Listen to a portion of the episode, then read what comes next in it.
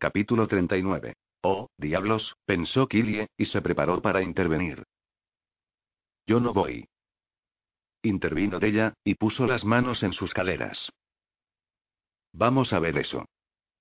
Steve se encogió de hombros y parecía como si fuera a irse, pero luego se dio la vuelta y cogió a ella por sus piernas, la tiró por encima del hombro y empezaron a caminar. Todos empezaron a aullar y gritar de risa. Killie no se rió. Vio a una vampiresa muy enojada pegar sus manos en el trasero de Steve y levantar la vista. Sus ojos eran de color verde con furia, pero había algo más allí, también. Algo que le dijo a Killie que el trasero de Steve no estaba a punto de ser masticado. Con cada fracción de segundo que pasaba, Killie se sentía más segura de que ella no iba a enloquecer con Steve, que en realidad iba a ir con él. Maldita sea, pensó Killie. Tal vez era realmente bueno en toda la cosa de casamentera. ¿Puedo desaparecer? Preguntó Henry a Killie mientras estaban en la puerta de la cafetería con Holiday. No lo recomendaría, dijo Killie. Solo sonríe. Lo creas o no, como que tienes que acostumbrarte a ellos. El encuentro con Henry y los amigos de Killie había ido a la perfección. A todo el mundo realmente parecía gustarle. Drake, por supuesto, mostró el mayor interés. Lucas había salido detrás de ella y dijo. Otro secreto. Killy ofreció un rápido lo siento, y nada más. Tenía la sensación de tenerlo a raya, hasta que él se encontrara con el consejo, e iba a ser difícil. Para ambos. Pero estaba decidida. ¿No saben que es de mala educación mirar fijamente? Preguntó Henry. Sí, pero parece que no pueden contenerse, dijo Killie. Aiden se levantó de su asiento y se movió al lado de Henry. No sonreía y ella vio la gran actitud protectora de hermano en la forma que miraba a todos los estudiantes. Coman su comida y dejen de estar boquiabiertos, ordenó. y habló después. El señor Yates tiene razón. Esta no es manera de dar la bienvenida a una nueva estudiante. Killy y Henry miraron a Holiday con preguntas en sus ojos, y Holiday sonrió y asintió. Luego se volvió hacia la multitud todo el mundo, me gustaría que conocieran a Jen Yates. Ella es la hermana pequeña de Aiden. Así que maltrátenla y podrían estar recibiendo tareas adicionales. ¿Es ella lo mismo que Killie? Preguntó alguien. Aiden dio un paso adelante. Y lo mismo que yo. Los ojos de todos se apretaron y jadeos llenaron el comedor. Killie fue a sentarse con Aiden y Jen y en lo que se dio cuenta era la mesa de camaleón. Un sentimiento de rectitud llenó el pecho de Killie. Esto era parte de su misión y lo había logrado. Por supuesto, todos los amigos de Killie rápidamente se unieron a ellos. Lucas incluido. Y eso estaba bien y porque si bien era agradable tener a alguien como tú en todo, el patrón de una persona no debe dictar quién es bienvenido en tu vida, o en la mesa del almuerzo. Más tarde esa noche, se fueron hacia el lago para nadar, debido a que con el otoño cayendo sobre ellos, el agua estaría pronto demasiado fría. Killie casi había declinado, pero cuando vio que Della quería ir, cedió. Se puso su traje de baño y deslizó un overol negro sobre él. Como todo el mundo nadaba, Killie fue a sentarse en el muelle y llamó a su madre. No se había sacudido de la sensación de que John era nada bueno. La conversación fue breve. Su mamá y John fueron a comer a uno de los mejores restaurantes de Houston. Al colgar, Killie se quedó allí y trató de disfrutar de la puesta de sol. Justo cuando el sol se escabulló, el anochecer llegó y convirtió el cielo en una gran variedad de colores. Los pájaros volaban de un árbol a otro, dándose un festín con los insectos. Killie estaba a punto de reunirse con los otros por la orilla del agua cuando el frío de un espíritu se regó sobre ella. Killie miró a su alrededor y el espíritu se sentó en el borde del muelle, como en un estado de estupor, luciendo perdido, luciendo tan condenadamente triste. Sé quién eres, Lucinda. Dijo Killie. Tú eras la nuera de Mario. Lo sé. He descubierto esa parte. Las cosas vinieron a mí una pieza a la vez, como poner un rompecabezas junto. Casi podía ver cómo fue toda mi vida, pero cuando esas últimas doce piezas cayeron en su lugar, vi toda la imagen. Su voz sonaba apretada, lista para romperse. No me gustó. Después de una larga pausa, miró a Killie. Viví una vida terrible. Hice cosas terribles. Lastimé a tanta gente. Y mi hijo pagó el precio. Debería haber vivido para ser un buen ejemplo para él. Killie miró hacia el cielo. Los tonos de oro y naranjas se habían desvanecido y ahora era diez tonos diferentes de color rosa.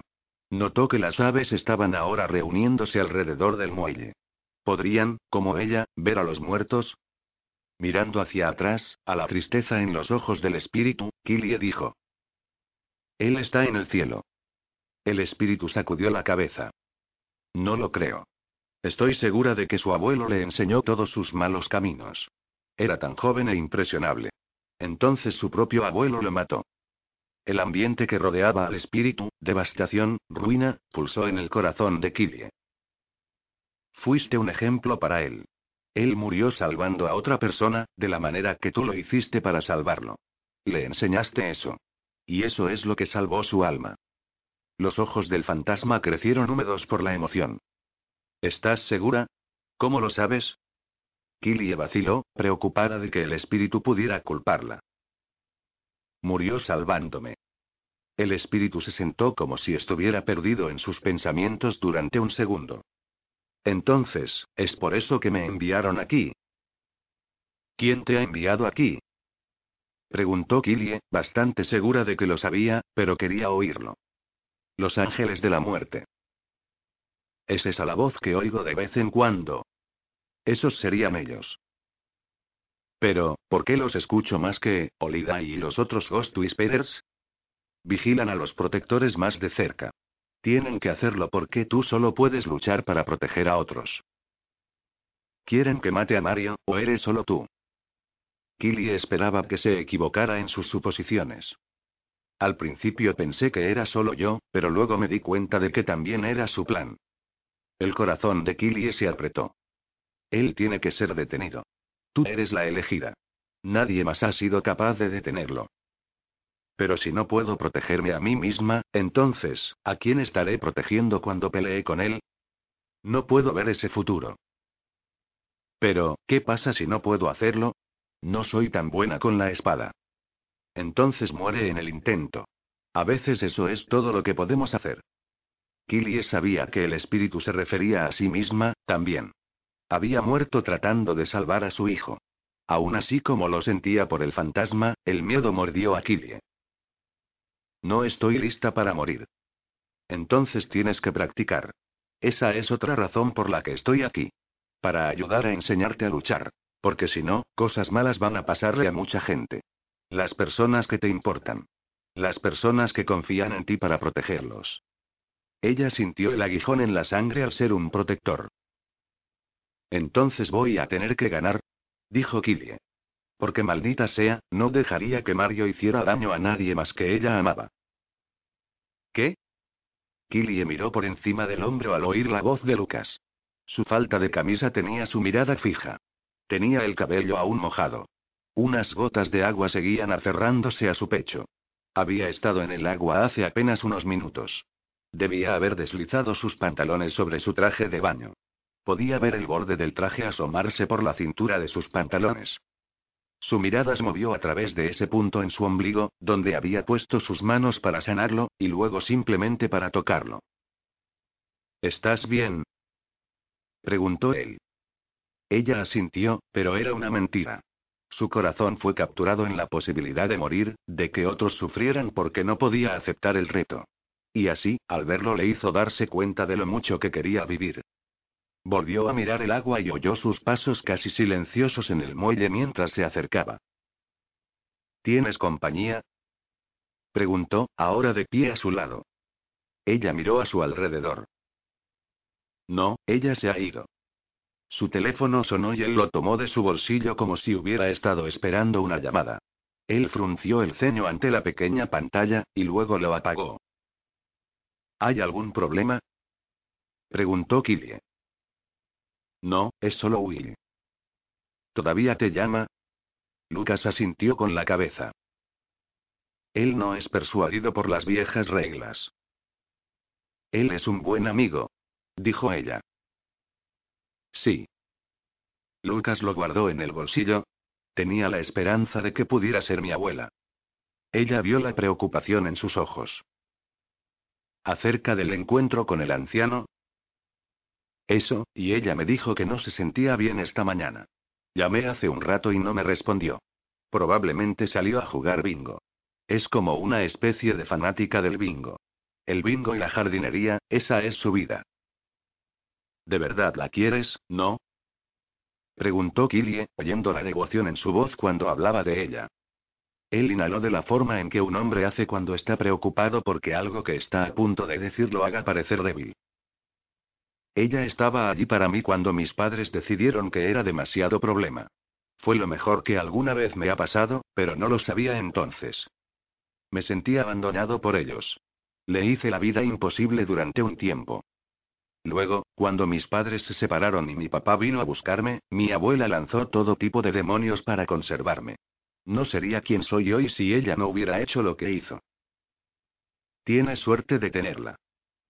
Killie se sintió un poco culpable por no agradarle a la mujer y evitarla el pasado domingo.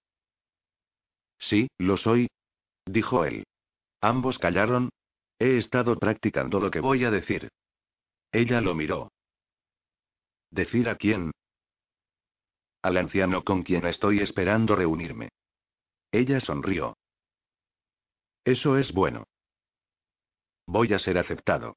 Porque si eso es lo que se necesita para tenerte de regreso, entonces eso es lo que voy a hacer. Tragó saliva. No, hazlo porque es tu misión. Eso también. Dijo él. Extendió la mano y apartó un mechón de cabello de su mejilla, pero últimamente, creo que tú eres mi misión. Se movió y deslizó sus manos alrededor de su cintura.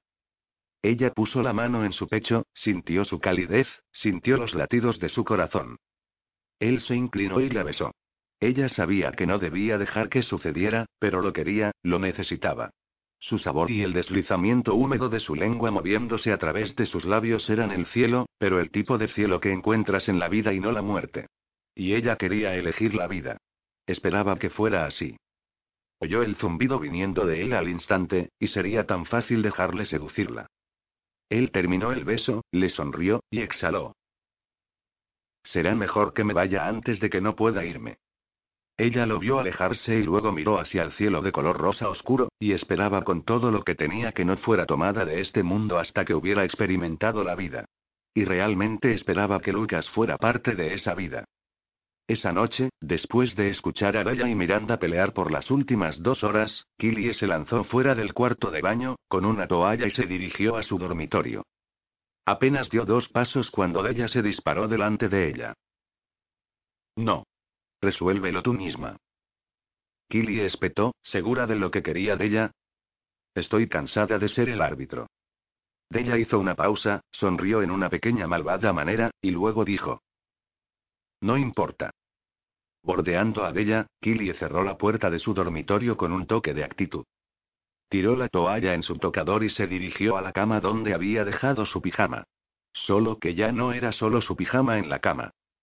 Lucas, con los ojos muy abiertos, se sentaba a los pies de su cama, a unos cuatro metros de donde ella estaba completamente desnuda. Ella chilló. Él se echó a reír. Ella se echó a correr hacia la toalla. Una vez que la tenía a su alrededor, miró de un todavía sonriente Lucas a la puerta. Voy a matar a ella. Se rió de nuevo. Me temo que podría tener que protegerla de esta. Traté de decirte. Gritó de ella, riendo, y Miranda se rió con ella. La furia de Killie se desvaneció a la vergüenza, a continuación, cuando vio la manera sexy en que Lucas la miraba, sus emociones cambiaron a algo más. Se puso de pie y comenzó a caminar hacia ella. Eres tan jodidamente hermosa. Ella apretó su agarre sobre la toalla. Se detuvo a unos metros de ella. Solo vine a decirte que recibí una llamada de mi abuela. El anciano ha aceptado reunirse conmigo. Killie sonrió. Eso es genial. Su mirada recorrió arriba y abajo por su cuerpo vestido con una toalla. Supongo que no podría conseguir otro vistazo de lo que hay debajo de ese pedazo de algodón, ¿verdad? Ella redujo sus ojos en él. No quiero ser demasiado presuntuoso, pero sabes que tarde o temprano, probablemente voy a llegar a ver todo de todos modos. Lo sé, dijo ella, y realmente estaba deseando que llegara. pero no con sus dos compañeras de cuarto escuchando. Su sonrisa se ensanchó. Bueno, así que solo un beso de despedida. Ella asintió con la cabeza. Él se acercó. En menos de dos minutos se había ido. Fue un beso caliente, húmedo, y que hacía encorvar los dedos. Él había recorrido la mano dentro de su toalla y había tocado su espalda desnuda. Quince minutos más tarde, todavía solo estaba usando la toalla, mirando hacia el techo en una nube feliz, cuando sonó el teléfono. Lo tomó, pensando que sería Lucas. No sé por qué te fuiste tan deprisa. Bromeó. Pero ella sabía, él la deseaba. Uh, no me fui. ¿Soy Sara? Oh. Pensé que eras. ¿Pensaste que era que? ¿O debería decir quién?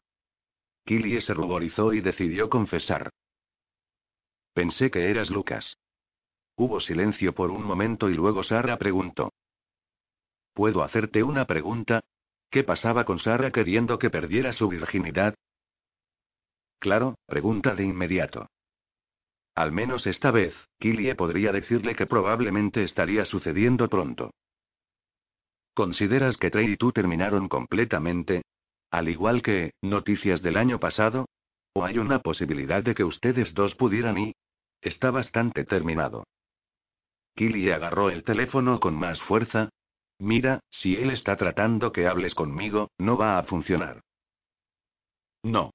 No es, eso. Es, ¿qué opinas de citas de amigos con el antiguo novio de otra amiga? Killie miró al techo y trató de envolver su cabeza alrededor de esto.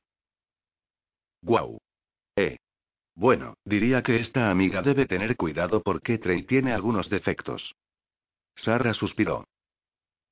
Lo sé, pero, como que él ha estado a mi lado durante toda la cosa del cáncer, y ya sabes, algunas personas merecen una segunda oportunidad. Yo tuve una. Tal vez Trey merece una. Killy oyó algo en la voz de Sara que le gustaba. Oyó a la vieja Sara. Killy sonrió. Tienes razón. Todo el mundo merece una segunda oportunidad. Y cuando pienso en ello, hasta que se volvió todo loco por el sexo, era un buen chico. Así que, ¿realmente no te opondrías? Preguntó Sara, sonando insegura. No, te doy mi bendición. Voy a cantar en tu boda. Por favor. Rió Sara. Probablemente soy una de las pocas personas que sabe que no puedes cantar malditamente nada. ¿Recuerdas en sexto grado, cuando nuestras madres nos hicieron una prueba para la obra? Y tuviste que cantar. Dijiste un par de palabras y luego vomitaste en el escenario. Las dos se rieron. Y Killy aceptó que aunque ella y Sara probablemente nunca serían tan cercanas como lo eran antes, Sara era una parte de su vida que Killy siempre recordaría.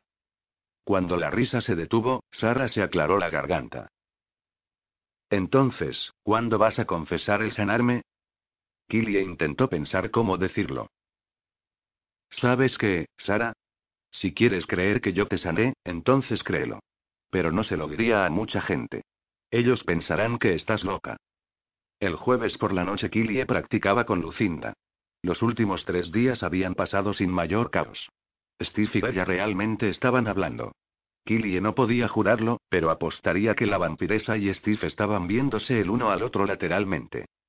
Gemini se estaba adaptando, aunque todavía tenía problemas con todo el mundo mirando. Mientras a Aiden no le gustaba, ella y Derek estaban pasando el rato mucho. Derek incluso había venido a ver Killie y básicamente le dijo que tenía sentimientos por la camaleón al principio. Killie pensó que él estaba allí para asegurarse de que Killie no quisiera una segunda oportunidad con él antes de que siguiera adelante, pero entonces se dio cuenta de lo que realmente había venido a buscar. Quería consejos de relación. Se los dio, también. Solo sé tú mismo, Derek. Eres un infierno de atrapada y ella va a amarte. Oliday había ido al médico y se enteró de que estaba más lejos de lo que había pensado. Por esa razón, decidió adelantar la boda este fin de semana. No iba a ser un gran evento. Solo la familia inmediata de Oliday, los estudiantes, y algunos de sus compañeros de trabajo del Fru de Burnett. Della, Killie, y Miranda, todas ayudaron a Oliday a escoger su vestido de novia a través de Internet. Se habían reído, quedado hasta muy tarde hablando, comiendo comida chatarra, y tratando de surgir con nombres para el bebé de Oliday. Ella realmente no quería nombrarlo Burnett Banqueat James Jr. Y nadie podía culparla. Killy y Lucas se encontraban cada mañana antes de despegar para pasar su tiempo con los ancianos. El hombre no solo había escuchado a Lucas, sino que había aceptado ayudar a pulir su caso al consejo al que se suponía que debía presentarse la semana que viene. Hasta el momento, el anciano mantenía a Lucas ocupado todos los días, debatiendo y escuchando todos los argumentos de Lucas y ayudándole con los puntos que necesitaba efectuar. Lo cual era genial, pero aparte de esas prácticas cortas, no había visto Lucas y lo echaba de menos algo como terriblemente. Y lo peor era que no la había tocado o besado desde la noche en que la había visto desnuda. Sabía por qué. Cuanto más cerca llegara la luna llena, menos fuerza de voluntad tenía él. Ella notó el cambio en él también, en cuerpo y mente. Su cuerpo se había vuelto más pulido, los músculos de sus brazos más pronunciados. Se dio cuenta de su falta de paciencia. No es que alguna vez fuera brusco con ella, solo lo sintió, cómo se contenía a sí mismo, la forma en que caminaba y hablaba. Sus encuentros de combate se habían vuelto más intensos. No era que le asustaran más. Sus prácticas nocturnas con el espíritu la prepararon. Las marcas rojas donde la espada del espíritu tocaba su vestido habían disminuido enormemente. Las heridas abiertas que el espíritu llevaba por la espada de Kili habían aumentado. Creo que he terminado. Dijo Kilie, apartando la mirada de la herida que acababa de causar en Lucinda. Estás mejorando. Me gustaría practicar más si no tuviera que verte sangrar. Tiene que sentirse real, dijo Lucinda. ¿Ya lo hace? respondió Kilie. Observó a Lucinda comprobar sus heridas. ¿Crees que tengo lo que se necesita para luchar contra Mario, para ganar? Con la ayuda de los ángeles de la muerte tal vez. Sin ellos, no tienes una posibilidad. Dios mío, ¿sabes cómo aumentar la confianza de alguien? dijo ella. Solo he visto a una persona capaz de tomarlo. Su propio hijo. Killy recordó la historia que Derek había contado sobre él desapareciendo. ¿Qué pasó con él? No sé. Espero que se esté pudriendo en el infierno. Pero lo más probable es que todavía esté vivo. Su mirada se encontró con la de Killy. Siempre los buenos mueren jóvenes. Entonces tal vez debería salir corriendo a hacer algo malo, dijo Killie, medio en broma. No podrías. El bien está engendrado en ti. Más o menos en la manera en que la maldad de mi marido estaba engendrada en él. Solo por ti mi hijo fue salvado. No, es debido a que él me salvó. ¿Ves? Eso es parte de tu bondad. Ni siquiera tomarás crédito. Killy empujó ese pensamiento. ¿Estaba él detrás de tu asesinato? ¿Tu marido? No, pero lo permitió. Y permitió que su padre tomara a nuestro hijo. Criarlo para ser malo. Lo más loco era que mi esposo odiaba a su padre, pero envidiaba todo lo que tenía. Ella miró por encima del hombro, como si oyera algo o alguien. Luego desapareció. Killie fue a su habitación y tomó el camisón, y luego se dirigió a la ducha. El sudor le corría desde la parte posterior del cuello hasta su espalda baja. Incluso con el frío del espíritu, siempre se las arreglaba para sudar. Probando el agua hasta que estuviera tibia, dejó caer su ropa en el suelo y se metió en la ducha. Cerró los ojos y el asalto cálido del agua golpeó su piel y esperó que calmara los músculos que había hecho trabajar en exceso durante la práctica. El cambio repentino de la temperatura tuvo sus ojos abiertos de par en par. Su respiración se detuvo.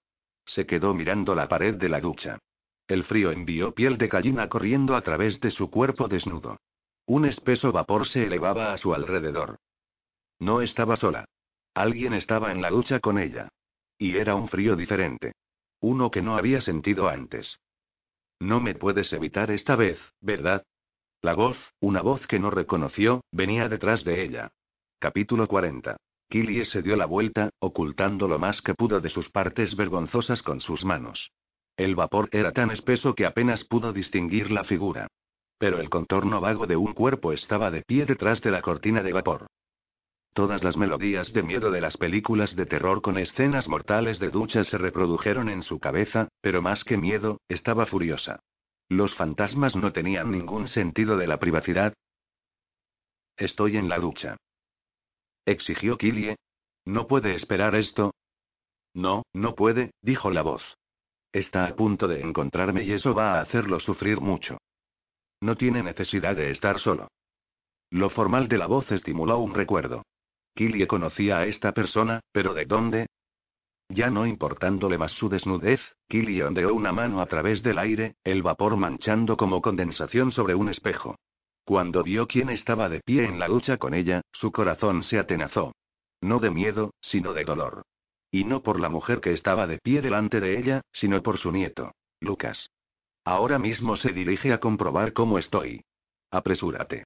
No puede estar solo. Killie salió apresurada de la ducha y corrió a vestirse. A la vez que luchaba por ponerse la ropa encima de su cuerpo mojado, su corazón dolía por Lucas, o cómo se sentiría al encontrar el cuerpo de su abuela. ¿Dónde vives? Espera, Burnett lo sabe. ¿El vampiro? ¿Es la persona a la que te refieres? ¿Sí? Dijo Killie, deseando que no le tomara tanto tiempo hablar en un tono adecuado. Ella asintió. Sí, él ha estado ahí. Della. Gritó Killy el nombre de la chica. Hay una carta en el cajón de mi escritorio que él necesita leer. Asegúrate de que lo haga. Della llegó corriendo a la habitación en un instante. ¿Qué? Él tenía razón, lo sabes. ¿Quién tenía razón? Le preguntó Killy al espíritu, ignorando a la vampiresa asustada de pie en su pijama de Mickey Mouse. Eres parte de su búsqueda, y él de la tuya. Veo las cosas con más claridad aquí. Verás, han sido parte de la búsqueda del otro desde que se conocieron hace tantos años. Eres la razón de que complete la misión de su vida y estará allí para salvarte cuando necesites ayuda para completar la tuya. Pero ahora ve. Ve a ayudarlo. ¿Es una visión? Preguntó ella, mirando fijamente a Killie con incertidumbre. Vamos. Killie salió disparada de la cabaña. Casi estaba en la de y antes de darse cuenta que estaba volando y que debió haberse convertido en un vampiro. Espero que vayamos a una pijamada, dijo Della con una voz impertinente. ¿Tenemos que ir por Burnett? respondió Killie mientras unas cuantas lágrimas calientes fluían por su mejilla. Aterrizaron con un sonido sordo en el porche de Holiday y no habían dado un paso antes de que Burnett abriera la puerta repentinamente mientras se subía el cierre de los jeans. ¿Qué anda mal? preguntó. ¿Sabes dónde vive la abuela de Lucas? Pareció confundido, sus ojos todavía aturdidos con sueño. Sí. Lucas llamó hace diez minutos, iba a verla. Tenemos que llegar allí. ¿Por qué? preguntó Burnett. ¿Ella está muerta? Soltó Killie mientras más lágrimas llenaban sus ojos. No necesita ser quien la encuentre. Oh, diablos. Burnett se apresuró a la habitación por su teléfono. Miró a Killie. No responde. Quédate aquí. Le dijo a ella, y luego él y Killie salieron volando. Los pies de ella solo golpearon el suelo tres veces antes de que finalmente estuviera a pleno vuelo detrás de Burnett. En menos de diez minutos Burnett finalmente empezó el descenso. Se detuvieron en una casa de un piso de ladrillos blancos. Expresaba dinero y amor por la jardinería. El patio parecía algo sacado de una revista. No es que Killie pasara mucho tiempo apreciando el paisaje. Sus pies apenas habían tocado la tierra cuidada y ya estaba escuchando por alguna señal de vida en el interior de la casa. Escuchó profundas inspiraciones de aire que expresaban dolor y tristeza. Ya está aquí. Le dijo a Burnett. Voy dentro. Burnett se interpuso en su camino. No. Yo iré. No. Exigió Killie, y empezó a moverse hacia adelante, su corazón doliendo por Lucas. Killie. Burnett la agarró del brazo. Cuando un lobo está angustiado, en especial ahora que está tan cercana la luna llena, a veces arremete con ira. No puede controlarlo. Especialmente con un vampiro. Se limpió algunas lágrimas de los ojos. No lo entiendes. Me ama. No me lastimará. Nunca me haría daño. Burnett dudó. ¿Es lo que pasa contigo y Holiday? Dijo Killie. Él exhaló y retrocedió unos pasos de la puerta. Ella entró a la casa. Olía al limpiador de limón que Nana solía usar. Todo en la casa, desde las antigüedades hasta las pinturas al óleo de fantasía, hablaba de riqueza. Lucas. Llamó su nombre. Él no le respondió. Bajó por el pasillo donde escuchó los sonidos de angustia. Lucas estaba sentado en el borde de la cama. El cuerpo sin vida de su abuela estaba en el centro del colchón. Lucas. repitió ella, y entró. Él se giró. Sus ojos eran del tono de naranja más profundo y oscuro que había visto. Vete. Gruñó él. No. Dijo ella. Me necesitas. Su abuela así lo había dicho. Él corrió a través de la habitación y la apoyó contra la pared. No había nada salvo dolor salvaje en sus ojos. Gruñó, y por primera vez vio los caninos de él extendidos. Soy yo, Lucas, dijo, sintiendo a sus dedos clavarse en sus antebrazos. Sintió el instante en que él volvió en sí. Dejó caer sus manos de los brazos de ella, se apartó, y presionó la cabeza contra la pared. Ella fue hacia él, envolvió sus brazos alrededor de su cintura, presionó su rostro entre sus omóplatos, y lo abrazó. ¿Se ha ido? dijo él, su voz ronca de dolor. Lo sé. Ella lo abrazó con más fuerza.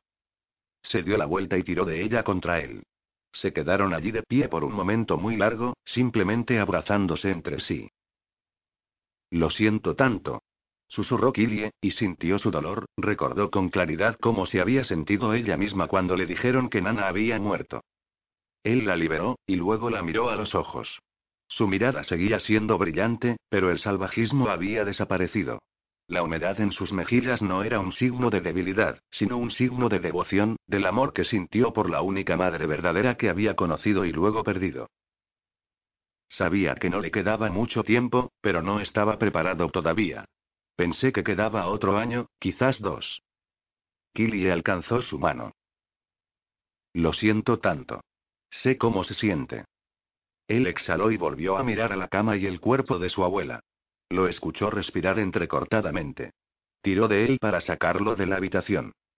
Cuando se detuvo, él se encontró con su mirada. ¿Cómo y cómo lo supiste? Ella vino a mí. Me dijo que podrías necesitarme. Sus ojos se llenaron con más lágrimas. Incluso muerta, sigue vigilándome. Él se recostó contra la pared y dejó salir un gruñido bajo. Voy a extrañarla tanto. Era mi abuela y mi madre, todo en una. Fue la única a la que le importé cuando era niño. Killie se acercó. Él dobló sus brazos alrededor de ella y la abrazó. Ella finalmente se echó hacia atrás y lo miró. Dijo que había una carta para ti en el cajón de su escritorio. Miraré. Pasó una palma por encima de su mejilla. Dejé un mensaje en el teléfono de mi tío. Él y los otros miembros de la familia podrían estar aquí en cualquier momento. Quiero que te vayas. Quiero quedarme, dijo ella. Quiero estar aquí para ti, Lucas. Lo sé, y si fuera mi elección podrías quedarte. Pero la costumbre de los lobos para prepararse para la muerte de uno está cerrada a los parientes. Se inclinó y la besó. E incluso si no fuera la costumbre, eres un vampiro en este instante. No puedo soportar que salgas heridas. Por favor, entiende. Dijo. Porque si alguien pone un dedo sobre ti, los mataré. Ella asintió. No le gustaba, pero lo entendía. ¿Estarás bien? Gracias a ti. Dijo. No hice nada. Presionó una mano sobre el pecho de él, sabiendo que su corazón estaba roto. Viniste. Se detuvo como si recordara algo. Dios, lo siento. ¿Te lastimé cuando llegaste? No, dijo ella. Él le alzó las mangas de la camiseta y sin duda vio los magullones en sus brazos. Maldición. Lo hice. Cerró los ojos con más dolor. No es nada salvo un par de moretones. Ella se puso de puntitas y lo besó con suavidad, esperando aliviar su dolor. Estoy bien, Lucas. Mírame. Él abrió sus ojos y ella sonrió. Estoy bien. Él dejó salir una temblorosa respiración, luego inclinó su cabeza hacia arriba y olió el aire. ¿Burnett está afuera? Ella asintió. Frunció el ceño. No debió haberte dejado venir. Sabe que es peligroso. Intentó detenerme. Insistí, sabía que no me harías daño. Pero sí lo hice. Se enfureció, y miró los brazos de ella. No es nada. Se habrán ido para mañana. Miró profundamente dentro de los ojos de ella. Te amo, Killie Galen. Hacerte daño es lo último que quiero hacer. Ella sonrió. También te amo. La sombra de dolor en sus ojos cambió por un instante. Se agachó y presionó su frente contra la de ella. ¿Escuché correctamente? Ella alzó sus ojos hacia él. Sí, escuchaste bien. Y también debes saber que quiero que llegues al consejo con todas mis fuerzas, no va a cambiar nada entre nosotros. No iba a dejar que eso pasara. La volvió a besar y luego la bajó. Desearía no tener que alejarme de ti.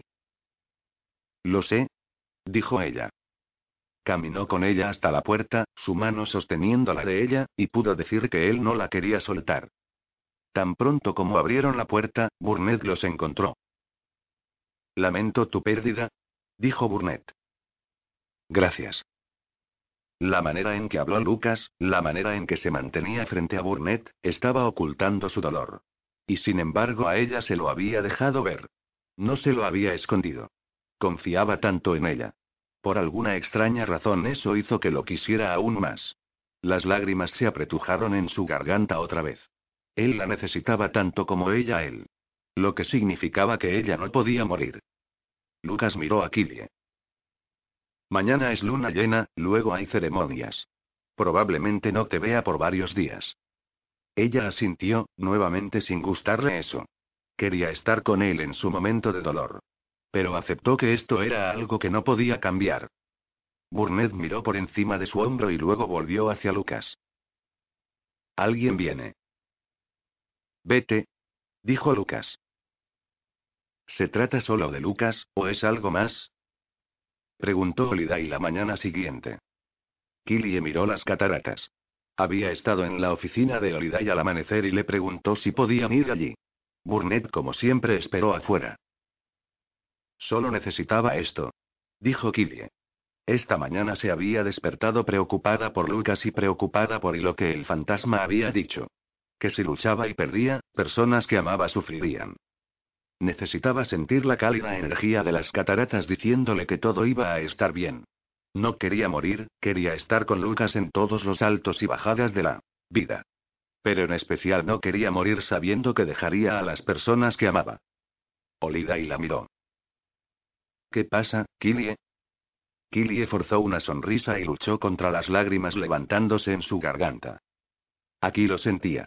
La paz, la aceptación de que todo estaría bien. Solo que no sabía si estaría viva para verlo por sí misma. Nunca has necesitado simplemente venir aquí. Normalmente cuando hay algo que le molesta a mi cordura. Entonces, ¿qué te está molestando a ti? Todo. Dijo Killie, Estoy preocupada por Lucas. Estaba tan deprimido, Olidai. Lloró. Y no creo que pueda hacer eso en frente de su padre o su familia. Me necesita, pero no puedo estar allí porque un estúpido lobo es el que manda. Y estoy preocupada por mamá, sigo sin confiar en John. Me preocupa dejar a todos los que amo y si ellos estarán bien. El ambiente de las cataratas pareció penetrar en su pecho y tranquilizarla. Eso junto con el toque de Olidai en su antebrazo. Todos estará bien. Olidaito. Y si quieres, haré que Burnett vuelva a revisar a John. Killie inhaló. No. Tienes razón. Estará bien. Tenía que creerlo. Tenía que. ¿Te dijo tu mamá cómo se siente respecto a él? Preguntó Olidai. Sí, y cree que estoy disgustada porque no volverá con mi padrastro. Killie sumergió sus pies en el agua fresca.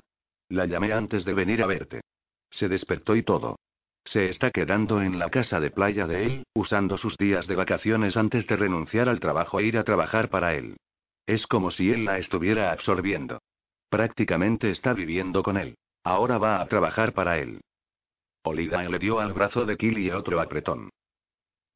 tanto como nos gustaría poder hacer que nuestros padres se comportaran, son tan malos como nosotros lo fuimos en nuestras terribles edades a veces. Mi mamá salió con un stripper luego del divorcio. Killie miró a Holiday y rió. Bien y suficiente de cosas malas. ¿Qué quieres que use en la boda? Holiday tenía esa mirada atolondrada en sus ojos. Sucedía cada vez que alguien mencionaba la boda. Puedes usar pantalones cortos por lo que me importa. Eres mi dama de honor. Deberías usar lo que quieras. Tengo un vestido de cachemir estampado de color pastel que creo que funcionaría. Suena perfecto, dijo Holiday. Oh, te dije que invité a Blake a la boda. ¿Te refieres a Blake, tu ex prometido? Ese es. Dijo Holiday. Killie hizo una mueca. ¿Burnett lo sabe? Se imaginó a Burnett desgarrando a algunos de los miembros de Blake por aparecer. Ella sonrió. Fue idea de él. Dijo que quería que el hombre lo viera para que se diera cuenta de que yo estaba fuera del mercado. Killie sonrió. Eso suena como Burnett. Claro que Blake declinó. Creo que Burnett lo asusta un poco. ¿Eso va a demostrarte que solo te enamoras de los hombres inteligentes? Dijo Killie, y rió. Se recostaron y miraron el techo de la cueva. Sé que eres joven, pero Burnett y yo estábamos pensando, que nos gustaría que fueras la madrina del bebé. O sea, es porque gracias a ti estamos juntos. Killie sonrió. Sería un honor. Luego de unos minutos de silencio, Olidai volvió a hablar. Recibí los formularios de las universidades que pediste. Burnett y yo podemos ayudarlas a llenarlos cuando sea. Luego de otro momento de pacífico silencio, Olidai suspiró. ¿Puedes verlo? ¿Ver qué? Dijo Killie. Acabo de recibir este vistazo del futuro. Tú terminando la universidad en unos cinco años y volviendo a Shadow Falls para trabajar aquí. ¿Me contratarías? Preguntó Killie. Al instante. Dijo Olirai. Killie sonrió. Dado que ya lo tienes todo resuelto, ¿qué voy a tomar en la universidad? ¿Qué clase de trabajo voy a estar haciendo aquí? Psicología, claro. Serás una gran consejera. Killie sonrió. ¿Sabes? Eso es exactamente en lo que estaba pensando. Killie se quedó en silencio brevemente, cuando miras en el futuro, puedes ver si Miranda, Della y yo entraremos a la universidad juntas. Si ustedes lo quieren, pasará. Diablos, quizás las contratemos a las tres. Miranda sería una excelente profesora. Con sus propios desaciertos, sabrá cómo trabajar con otros estudiantes con problemas. Y Della, rayos, trabajará con Burnett en seguridad.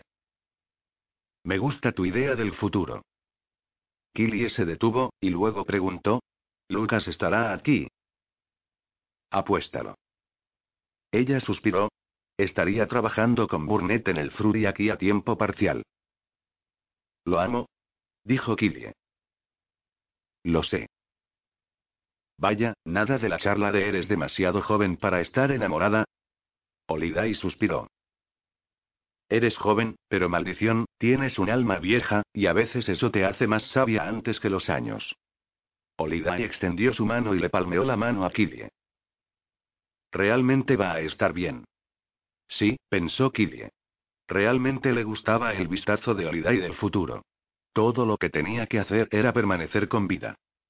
Capítulo 41. Esa noche Killy estaba sentada en su cama mirando el reloj y girando la pulsera que su madre le había dado en su muñeca, era casi medianoche, Lucas cambiaría pronto, había hablado con él dos veces hoy, la última vez la había llamado solo para oírla decirlo de nuevo, sabía de lo que él estaba hablando así que lo complació. Te amo. Él no había dicho que vendría esta noche, pero aún tenía esperanza. La mirada de Killie fue hacia la brillante luz al otro lado de la habitación. La espada no había dejado de brillar en todo el día y ni siquiera la había tocado. Era como si intentara decirle algo. Obviamente Killie no hablaba espadanés, no es que no lo intentara. Después de cenar, en realidad se sentó y tuvo una conversación con la cosa, preguntándole si había algo que debería saber, diciéndole sus preocupaciones sobre estar viva. La cosa no respondió, no es que esperara que lo hiciera, pero en realidad, no habría estado tan sorprendida si lo hubiera hecho, afrontémoslo, mierdas locas pasan en Shadow Falls. Viendo que eran casi las doce, Killie se levantó. Della caminó fuera de su habitación al instante en que Killie caminó fuera de ella. ¿A dónde vas? preguntó Della. Solo me quiero sentar en el porche, sola. ¿Esperas que él venga, no? Killy asintió. Bien. Dijo Della. Pero si mañana tienes aliento de perro y Killy se rió y fue afuera. Miró a la luna y se preguntó si cambiar ayudaría a Lucas con su pena, esperaba que sí. Había tantas cosas que quería saber sobre él, cómo se veía cuando despertaba en la mañana. ¿En qué lado de la cama duerme normalmente? ¿Roncaba?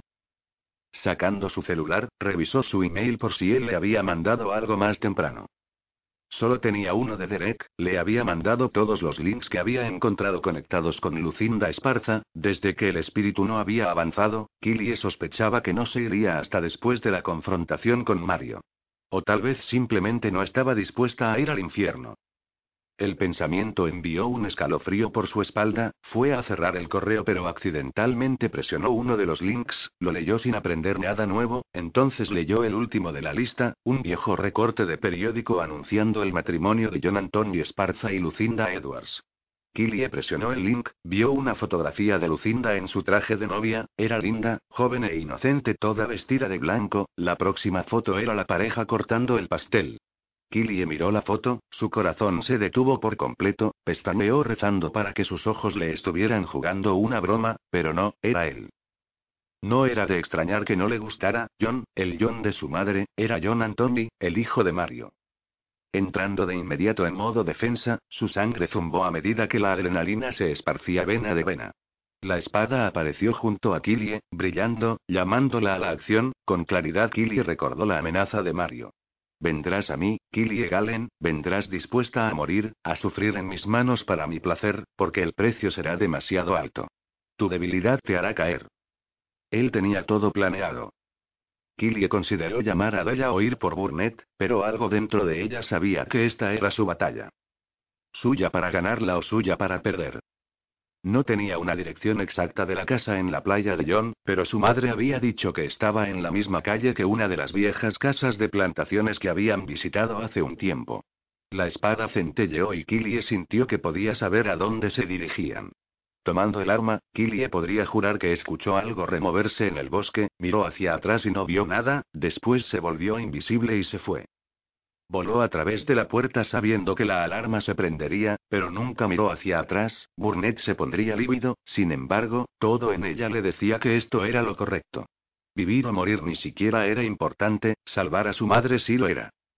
Exactamente ahí se dio cuenta de lo que Mario quería decir con debilidad. Amor. Debilidad o no, era lo único por lo que valía la pena morir. Siguió la costa pasando Galveston hacia la siguiente isla, la luna colgaba en el cielo oscuro, redonda y brillante. El sonido del océano se movía con el viento llevando a Killie cerca. Encontró la calle donde debería estar la casa de Johnny mientras movía despacio por la tierra, la espada se hizo más brillante, cuando llegó junto a una gran casa amarilla sobre pilotes con una gran verja de dos metros y medio alrededor de la propiedad, supo instintivamente que la había encontrado. Notó que la casa llegaba por atrás a la playa, pero solo tenía una pequeña puerta que daba hacia la arena y el mar. ¿Quién compra una casa en la playa y luego la encierra? Alguien que teme intrusiones. La espada parecía empujarla incluso más cerca a la propiedad, infiernos, tal vez ella y la espada hablaban el mismo idioma después de todo. Killie casi salta al otro lado de la verja pero se dio cuenta de que John tendría un sistema de alarma que rivalizaría con el de Shadow Falls. Con el corazón acelerado, la sangre zumbando en sus venas, se dijo a sí misma que se calmara y pensara antes de tomar alguna acción que la matara a ella o a su madre. Permaneciendo en su lugar, revisó los alrededores. La vegetación era escasa en comparación a Houston y el área de las colinas. Palmeras y algunos grandes arbustos con flores salmón se alineaban en la valla que rodeaba la propiedad. Oyó voces a la distancia, corrió hacia la negra sombra que aportaba la valla, lejos del brillo de la luna y siguió la conversación a través de la valla acercándose a las voces, inmediatamente la luz de la espada se desvaneció como si quisiera mantenerla oculta, pero la mano que sostenía la espada aún podía sentir el poder del arma, su energía. Alrededor de una ligera curva vio un camino lateral y una puerta de hierro, se movió en silencio hasta que llegó al otro lado del gran arbusto. Mirando a través de las hojas y ramas vio dos hombres detrás de la puerta conversando. ¿Guardias de qué tipo? Necesitaba saber con qué estaba lidiando, ajustando sus ojos se enfocó en sus frentes, camaleones, pero sus patrones eran turbios, casi negros. Malvado su respiración se detuvo por un segundo, sabiendo y aceptando a lo que se enfrentaba. El sonido de un motor llamó su atención, el plateado Cadillac que ellos tenían a su lado tenía el motor en marcha, otro ruido motorizado se filtró en la noche iluminada por la luna, la puerta chirrió y comenzó a abrirse, vio desde las sombras como uno de los guardias entraba en el coche blanco. Esta era su oportunidad, tal vez su única oportunidad. Tenía que entrar por esa puerta, tenía que salvar a su madre. El pensamiento de que tal vez era demasiado tarde la golpeó, lo empujó lejos incapaz de aceptarlo. Volviéndose invisible, sabiendo que se enfrentaba a otros camaleones, escuchó por si alguien más estaba en modo invisible, los sonidos hechos por otro invisible siempre parecían más cerca, más altos. Solo silencio se hizo eco en su mundo único, pero como ella, ellos podían estar en silencio. Escuchando. Sabiendo que sus pasos podrían ser oídos, esperó hasta que el motor del portón se puso en marcha, ofreciendo esa pequeña ventaja. Cuando el portón solo se abría unos centímetros, se coló dentro. Conteniendo el aliento, trató de hacerse lo más ligera posible sobre sus pies, se movió hacia adentro, llegó justo dentro de la puerta cuando oyó otro sonido, pasos. No era la única invisible. Otro guardia apareció a unos pocos metros del otro, mirando alrededor. ¿Tenemos compañía? Preguntó el primer guardia que estaba junto a la puerta. Tal vez. Cierra la maldita puerta así puedo estar seguro. Sabiéndolo ahora, antes de que él se desvaneciera otra vez, era su única oportunidad, salió a la carrera, agachándose tras un arbusto espinoso se dio cuenta de que sus posibilidades de ser vista en el mundo visible eran inferiores a las de ser oída en el mundo invisible, se obligó a sí misma a aparecer. El zumbido de su modo de defensa aún era fuerte y se encontró a sí misma necesitando más oxígeno. Aún sosteniendo la espada, cerró sus ojos un segundo y ahí es cuando lo escuchó, un profundo y enfadado grudido. Mierda, tenían perros guardianes. Abriendo los ojos se quedó mirando a un hocico con enormes dientes expuestos y centelleantes ojos amarillos. El collar negro con pinchos le dijo a Killie que tenía razón, era un perro guardián, pero la mirada salvaje en sus ojos le dijo que el animal era en parte lobo.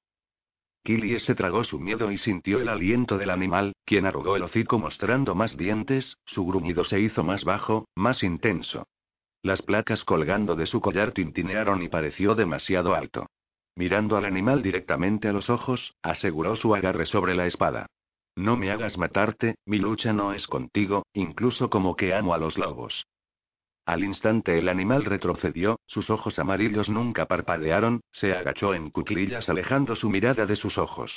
Killy recordó al lobo que correteó en Shadowfalls y como este, había mostrado su misión. No lo entendía, pero tomaría cualquier ventaja que tuviera ahora. Porque afrontémoslo. Tenía la sensación de que lo necesitaría. Miró hacia atrás donde el hombre se paraba junto al portón. Solo uno. El otro había regresado a la dimensión invisible, podría estar en cualquier parte. Volviéndose invisible otra vez, escuchó. Oyó los pasos moviéndose frente al arbusto, se enlentecieron. Su corazón latía tan fuerte que estaba segura de que él podía oírlo. El perro lobo se giró y rodeó el arbusto. Maldito seas, mestizo. Tronó la voz del guardia, Pensé que tenía algo.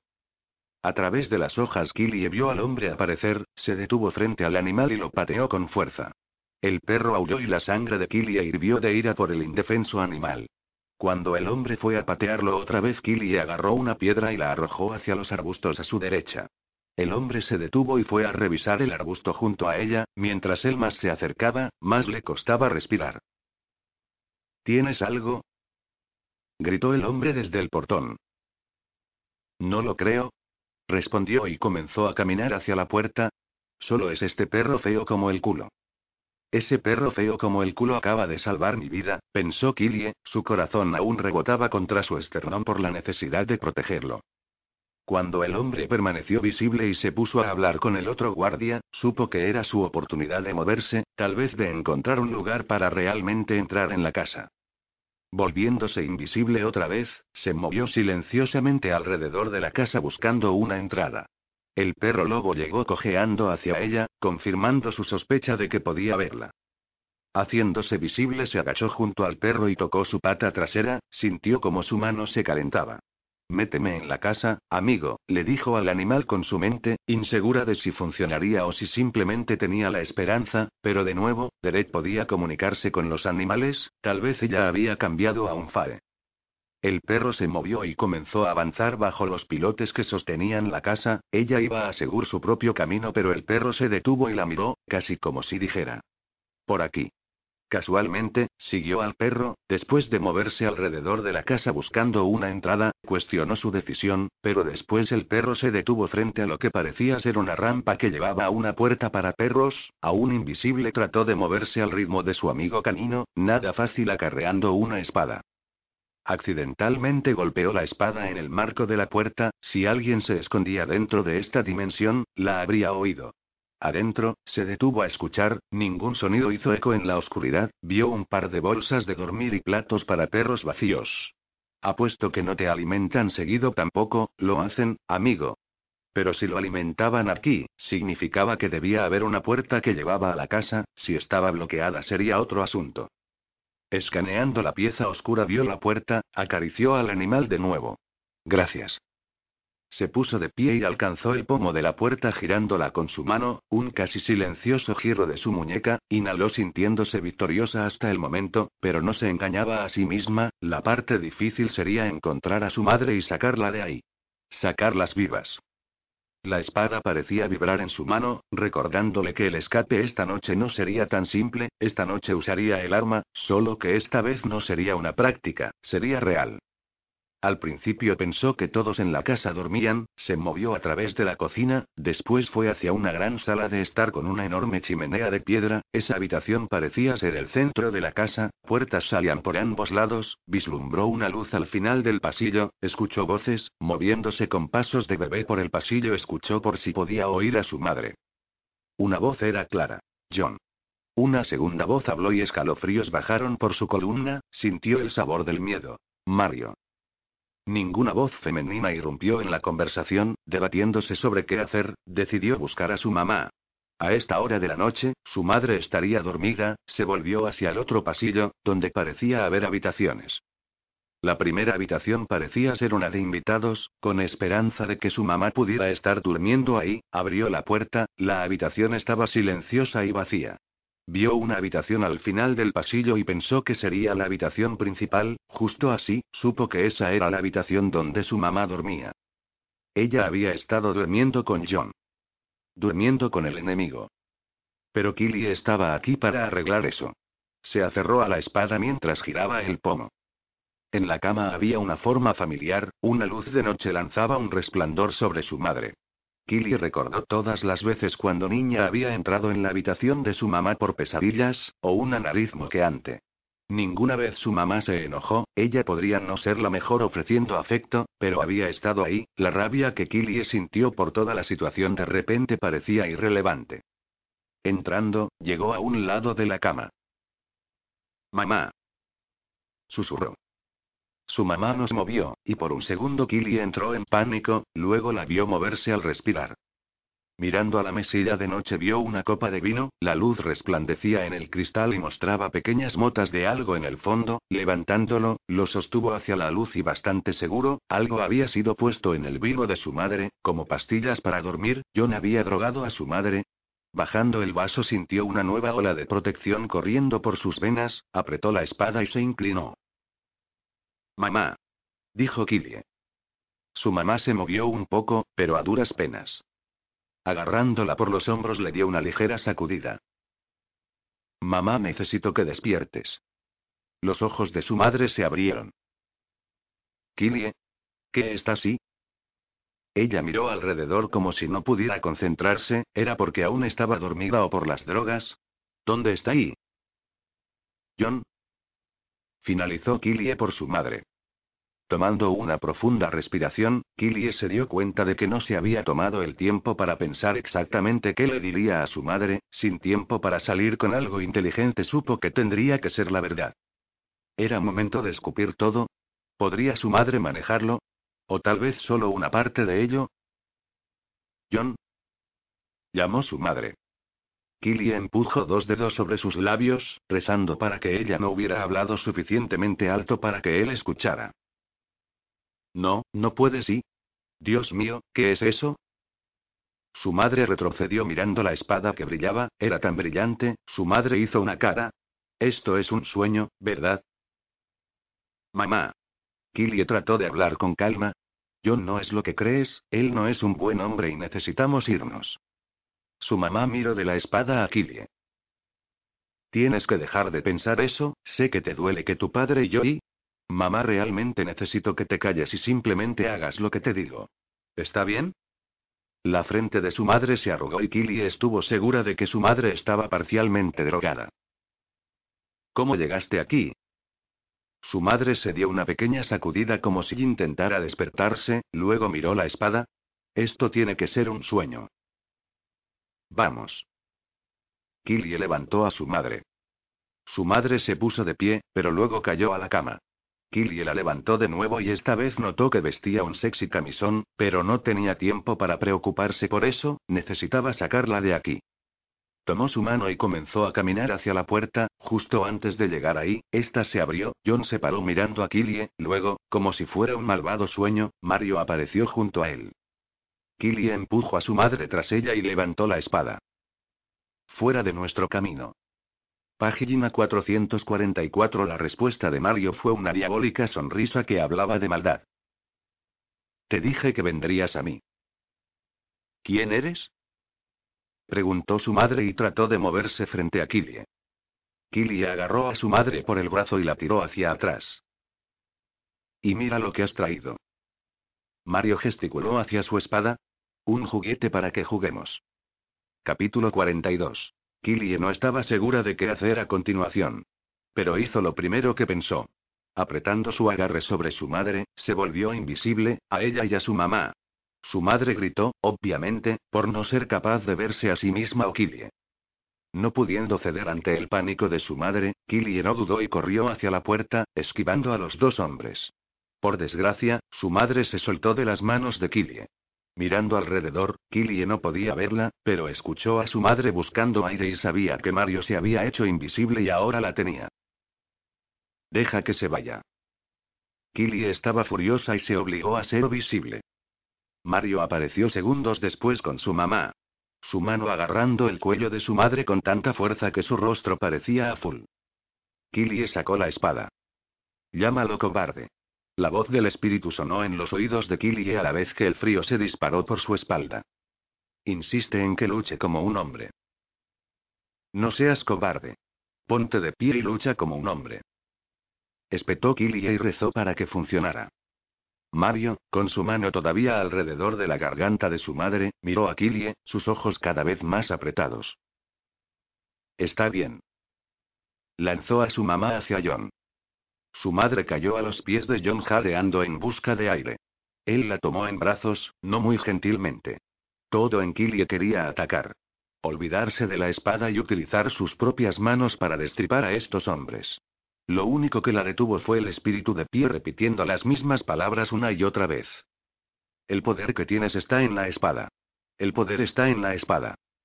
En el momento en que su madre consiguió aire en sus pulmones, se liberó de John y se lanzó sobre Mario. Su madre podía no ser sobrenatural, pero el amor de una madre es muy, muy potente. Simplemente no es tan poderoso como la magia de estos dos. John la trajo de vuelta enganchándola por el cabello. Deja de pelear, tonta. Los ojos de su madre se abrieron y seccionaron a John. Por su expresión, Killie sabía que vio a John como realmente era por primera vez. Alguien malvado, alguien que la había utilizado. El corazón de Killie sufría por su madre y rezó para que esto no fueran sus últimos momentos de vida. Porque nadie debe morir pensando solo en sus errores. Consumido por los remordimientos. Mario hizo un gesto con la mano en el aire y una espada apareció. Voy a matarte lentamente, y tu madre lo va a ver. ¿Cuán divertido es eso? No. Gritó la madre de Killie. John tomó los brazos de su madre hacia su espalda y los mantuvo allí, haciendo su lucha inútil. No aquí. Dijo John. He pagado más de 50 mil por esta alfombra. Su madre volvió a gritar y John tiró de ella contra él. Cállate o ella va a morir pronto. Mario miró a su hijo. La sangre le sumaría valor.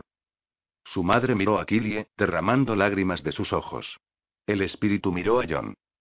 Te pudrirás en el infierno por todo lo que has hecho. Killie solo podía rezar para que el espíritu tuviera razón y su viaje al infierno viniera pronto.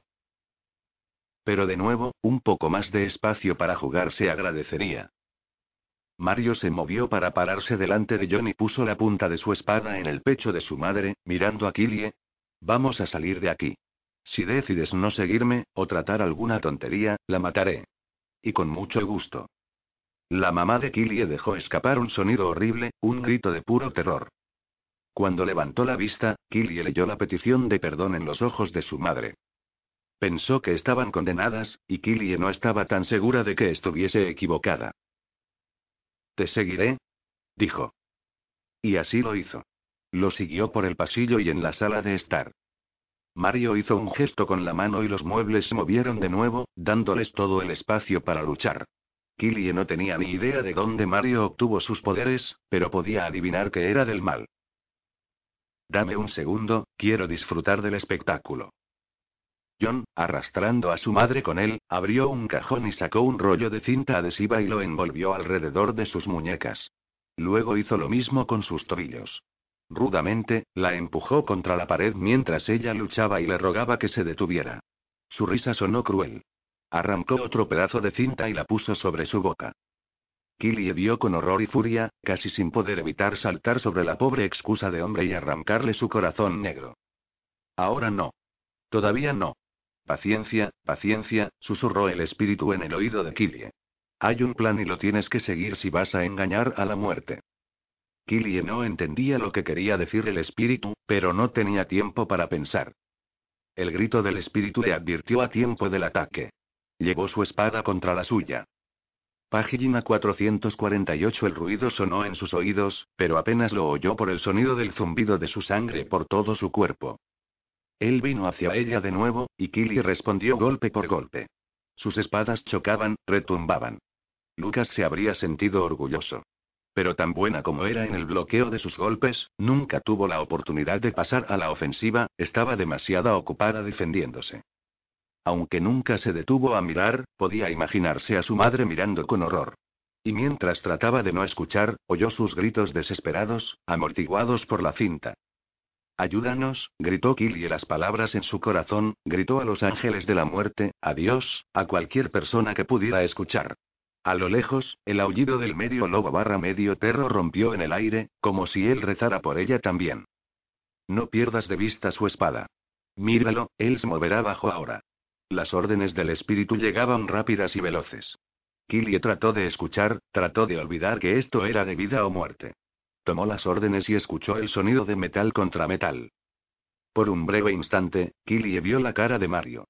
Sonrió como si estuviera simplemente jugando con ella. ¿Cuánto tiempo podría hacer esto? ¿Cómo iba a ganar? No dejes de creer en tus habilidades. Gritó el espíritu. Entonces Killy vio a John aparecer detrás de su padre con su propia espada. Dos contra uno. Los recuerdos de la visión de Lucinda llenaron su cabeza. Sin embargo, solo un poco de miedo entró en el corazón de Killie. No había tiempo para tener miedo. Como Lucinda en la noche que había perdido la vida, Killie no pensaba en la muerte, simplemente luchó.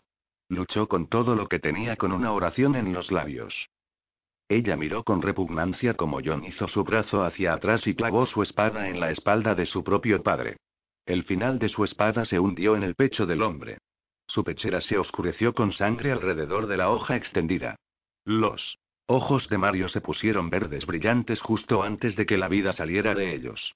Un hilillo de humo negro como la niebla se elevaba de la boca del hombre. Killie sabía que era el alma del hombre, manchada y malvada por todos sus pecados. Entonces el sonido más feo que Killie había escuchado se infiltró en el aire, como ratas chillando y cucarachas alimentándose. Varios seres oscuros, esbirros del infierno, se extendieron por la habitación y se llevaron el alma negra de Mario con ellos. John sacó la espada, sangre chorreando del agujero en el pecho de Mario. Como la espada ya no sostenía el cuerpo, se desmoronó en el suelo. La muerte no era bonita. Killie miró el cuerpo fijamente, sostenía su propia espada sin moverla frente a ella. ¿Por qué había hecho esto John? ¿Se había equivocado con él? Cuando miró al rostro del hombre, la sonrisa fría que tenía le dijo que no se había equivocado en nada. Qué apropiado, dijo el espíritu. Has matado al hombre que mató a tu hijo. Pero no por nuestro hijo. Ella se acercó a él, mirándolo a los ojos. Luego su mirada se movió a Killie. No confíes en él. ¿Por qué has hecho eso? Le preguntó a John, manteniendo su espada lista para luchar. He estado esperando a que él muriera para poder tomar su lugar. Esta solo ha sido la oportunidad que estaba buscando. Killie sintió la vileza en sus ojos grises. ¿Ahora qué? preguntó. Es obvio, ¿no? Él sonrió. Tienes opciones. Aceptar que tú y tu madre me pertenecen. Haces lo que yo diga, y tu madre vive. No lo haces, y ella muere. Echó una mirada a su madre, quien lo miraba con odio. Creo que ambas preferimos morir, dijo Killie. Pero no planeo hacerlo ahora mismo. ¿Crees que puedes vencerme? No eres nada más que una niña con poderes que ni siquiera puedes controlar. Vino a ella con feroz rapidez. Su espada moviéndose dentro y fuera.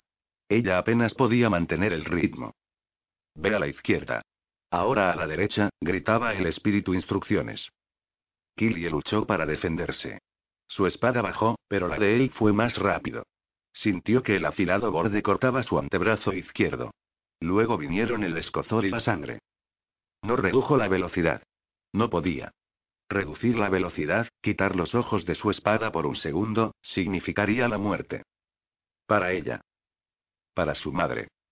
Entonces sintió el frío, el familiar frío de su padre. Él estaba ahí. Pero era para ayudarla, o llevarla con él. Un fuerte golpe sonó en algún lugar cercano. Se obligó a no pensar o concentrarse en otra cosa que no fuera la lucha. A continuación un horrible gruñido vibró en la habitación. Vio que el lobo saltaba a través de la habitación. Su boca abierta, sus dientes expuestos, como si estuvieran listos para romper carne. Su amigo había venido a luchar con ella. El conocimiento la golpeó en un instante. Este no era el mitad lobo de fuera. El lobo que estaba volando en el aire hacia John era Lucas. John blandió su espada hacia la nueva amenaza, listo para atravesar el pecho de Lucas. Usando toda la fuerza que le quedaba, sintiendo su sangre caliente por la necesidad de proteger, llevó su espada sobre la de él, derribándola de las manos del hombre. John rugió de furia, esquivó a Lucas, y alcanzó su espada otra vez. Antes de que lo consiguiera, Killie llegó a él. Enterró su espada en su costado. Sacó el arma y empezó a ir a él otra vez. Él colapsó. Su cuerpo tembló. Jadeó en busca de aire. La sangre goteó de la punta de la espada de Killie. Killie miró a Lucas, sus ojos estaban en llamas, sus dientes todavía afuera. Entonces, justo como antes, los horribles sonidos llenaron la habitación cuando el diablo envió a los suyos para recoger el alma sucia que se filtraba por la boca de John. Dejando caer su espada, Killie se sintió sucia por quitar una vida. Luego se dio la vuelta hacia su madre, quien todavía estaba mirando la escena.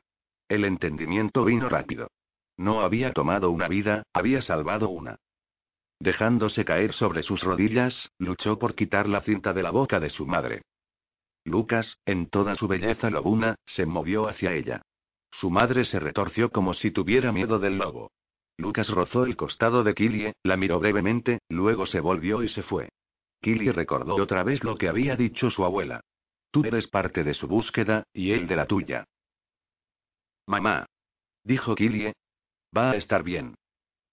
Terminó tirando de la cinta de la boca de su madre.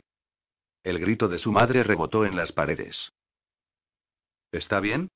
Dijo Killie otra vez. Está bien. Ahora, estate quieta para que pueda quitarte la cinta. Tan pronto como Killie quitó la cinta de las muñecas de su madre, ella jaló a Killie y la abrazó. La sostuvo fuerte y largo. Este es el peor sueño que he tenido. Killie se alejó y debatió qué decir, pero luego solo asintió y arrancó la cinta de los tobillos de su madre. Su madre se acurrucó en una bola, meciéndose hacia adelante y hacia atrás, como si esperara despertar. Killie miró los dos cuerpos. Tenía que llamar a la policía, ¿no? Miró de vuelta a su madre y se preguntó cómo iba a hacerlo con ella soltando cosas sobre sueños y lobos. Entonces Killy recordó, podría haber venido aquí sola, pero tenía amigos. Agarró su teléfono y empezó a marcar el número de Burnett. Justo antes de que su dedo presionara el botón de llamar, otro sonido llenó la habitación. Un sonido suave y reconfortante. El sonido del agua goteando. El sonido de las cataratas. La sensación del calor, el sentido de lo correcto, de la justicia, llenaron el pecho de Killie. El momento de paz fue destruido cuando su madre gritó otra vez, sus ojos concentrados en algo detrás de Killie. ¿Él y qué? ¿Cómo? Su madre empezó a caer hacia atrás. Killie dio la vuelta, agarrando su espada mientras lo hacía, y rezando porque fuera el pánico de su madre el que hablaba. Estaba equivocada. Capítulo 43. De pie frente a Killie, completamente manifestado, estaba su padre. Y no solo estaba completamente manifestado, sino que estaba más brillante que nunca. El sonido de las cataratas se intensificó. El zumbido de aguas pacíficas. Papá. Susurró. Hola, pequeña. Hola. Dijo ella. Él miró por encima de su hombro y frunció el ceño. Tu mamá está desmayada. Killie miró a su espalda. Ha tenido una noche difícil. Tú también. Señaló hacia una mancha de sangre en su camiseta. Solo es una herida superficial, dijo ella. ¿O era más que eso? Miró su pecho, preguntándose si solo había imaginado que la herida era pequeña, y ahora su padre estaba aquí para llevarla con él. La sangre había empapado su camiseta, no era mucha sangre, pero sí la suficiente para que la sensación de paz disminuyera y el temor tomara su lugar. Extrañamente, no era temor por ella misma, sino porque su muerte significaría que les había fallado a otros. ¿O acaso su victoria sobre John y Mario había resuelto eso? ¿Y era simplemente su momento de partir? Mirando hacia arriba, miró fijamente a su padre, su visión enturbiada ligeramente con lágrimas. ¿Voy a morir? Los demás van a sufrir porque yo di. No, Killie, se apresuró a decirle. Sus manos la sostenían por los hombros. El frío toque era un consuelo que necesitaba. Tienes tanta vida por vivir, pequeña. No estoy aquí para llevarte. Estoy aquí para ayudarte a explicárselo a tu madre. Killie parpadeó. ¿Los ángeles de la muerte te dieron más tiempo en la tierra? Solo un poco más, pero me ofrecieron algo mejor. Tengo un lugar entre ellos ahora. Le tomó a Killie un segundo el comprenderlo. ¿Tú serás un ángel de la muerte? Lo seré luego de ayudarte esta última vez. Pero lo mejor de todo eso es que, de ahora en adelante, siempre estaré contigo. La sabiduría que escuchas en tu corazón vendrá de mí, hija. Las lágrimas llenaron sus ojos otra vez. Entonces se dio cuenta de algo que dijo acerca de ayudarle a explicárselo a su mamá. Killy había estado tan determinada de salvar a su madre, que ni siquiera consideró cómo iba a explicarle todo. ¿Cómo voy a lograr que mamá llegue a aceptar esto? Para eso estoy aquí. Lo haremos juntos. Entonces Killy recordó. Ella te vio y antes de desmayarse. Sí. Ella siempre pudo sentir mi presencia, pero ahora me fue otorgada la suficiente energía para mostrarme ante ella. Echó una mirada alrededor, frunciendo el ceño a los cadáveres. Pero primero, llama de Burnett. Killy tomó su teléfono y marcó el número de Burnett. Página 455, ya casi está despierta. El padre de Killy apareció. Killy, sentada en una silla junto a la cama en la habitación de huéspedes de la casa de John, miró a su papá. Su mamá había estado inconsciente por casi cuatro horas. Burnett y Oliday habían aparecido minutos después de que los llamó. Y él había llamado inmediatamente a un equipo para limpiar el lío. El FRU iba a convertirlo en un código rojo, lo que significaba un accidente de tráfico. ¿Cómo harían para que las puñaladas de una espada parecieran ser de un accidente de tráfico? No lo sabía. Y no lo quería saber. Después de una buena sesión de llanto en el hombro de Holiday, Killie les explicó lo que pasó. También les contó acerca de Daniel. Olidai mostró admiración acerca de que Killie tendría una conexión personal con un ángel de la muerte. Killie casi dijo que preferiría tener a su padre vivo con ella, pero esto no se trataba de su elección, y se recordó que tenía mucho por lo que sentirse agradecida. Cuando explicó que Daniel estaba aquí para ayudarla a explicarle las cosas a su mamá, Burnett expresó preocupación porque la mamá de Killie no podría manejar la verdad. Killie también estaba preocupada por eso. Pero cuando sugirió que trajeran a Derek para borrar la memoria de su madre, Daniel apareció y no estuvo de acuerdo. Necesita saber la verdad, había dicho Daniel. Él no había dado una explicación. Y no necesitaba hacerlo. Killie tenía que confiar en su padre, aun cuando su corazón se encogía al pensar en cómo su mamá se tomaría las noticias. Fue Holiday quien indicó que la mamá de Killie no era solo un humano normal. Al ser descendiente de una tribu de nativos americanos, era intuitiva a los poderes sobrenaturales. Así, con la ayuda de Daniel, un futuro ángel de la muerte, Killy estaba a punto de contarle todo a su madre. Y realmente no estaba ansiosa por hacerlo. Su madre abrió los ojos. Se centró en Killy y entonces dijo somnolienta. Tuve el peor sueño. Se incorporó y echó una mirada alrededor. Killie miró a su alrededor también, sin saber si Daniel era visible ya. No lo era. Supuso que aparecería cuando lo necesitara. Pero sentía que lo necesitaba mucho en este momento. Mirando nuevamente a su mamá, Killie supo el momento en que se dio cuenta de que estaban en la casa de John.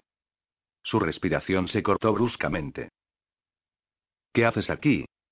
Killie tomó la mano de su madre. Estabas en problemas. Su mamá parpadeó, sacudió la cabeza, y volvió a recostarse contra las almohadas. Aún debo estar soñando. No, mamá. No fue un sueño. Sí, sí lo fue. Fue horrible, Killie. Por lo menos partes de ello lo fueron. Tú estabas luchando y... Fue horrible. Pero no fue un sueño.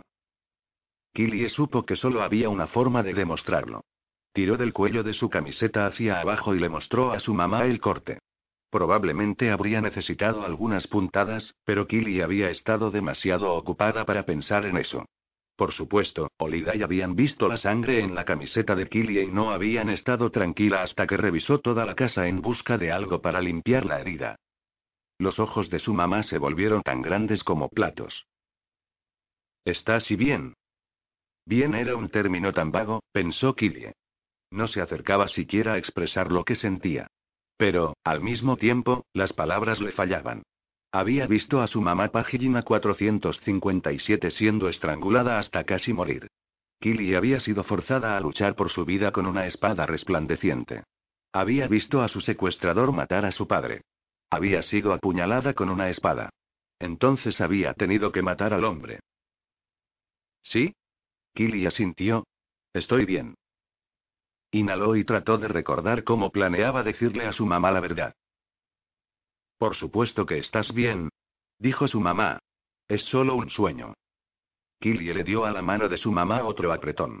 Daniel había dicho que iba a tratar de entrar en los sueños de su mamá y ayudarla a asimilar esto más fácilmente. ¿Lo había logrado? Mamá, ¿recuerdas que una vez me dijiste que pensabas que había algo mágico en Daniel? Su mamá asintió. Sí, pero ¿y? Bueno, tenías razón. Él era mágico. Y yo también lo soy. Su mamá apretó en un puño las sábanas al recordar algo. Soñé con él también. Oh, cielos. Esto no tiene sentido. Se acostó y se cubrió los ojos con las manos. Lo tiene, pero tendrás que escucharme, mamá. O quizá no tenía sentido. No le había tomado a Killie semanas enteras para aceptar todo esto. La expresión tener sentido era otro término vago. ¿Recuerdas a ese acosador que pensé que tenía? Tú sabes, cuando me enviaste a ese psiquiatra.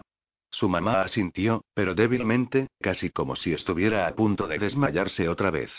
Entonces Killie se dio cuenta de por qué. Respira, mamá.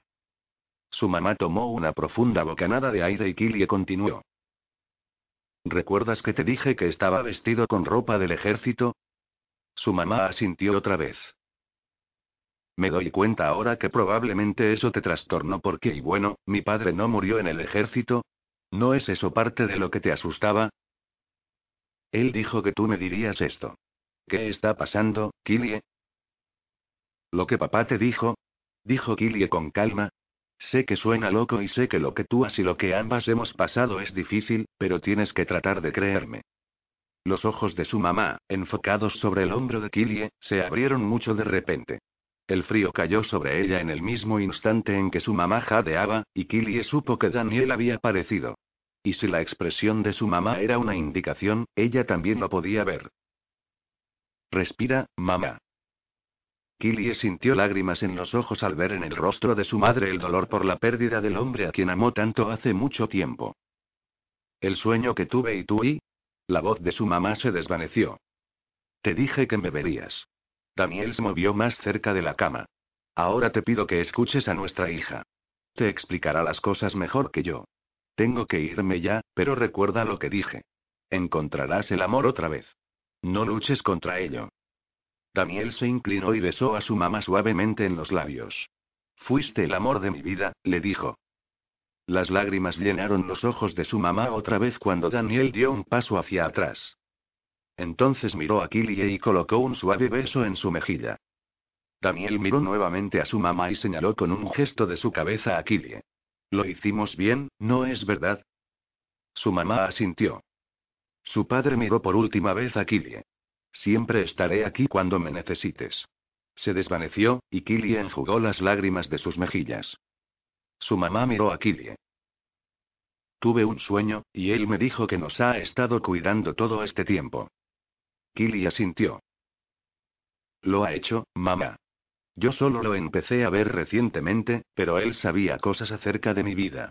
Killie se arrastró sobre la cama con su mamá y la abrazó, y ambas lloraron.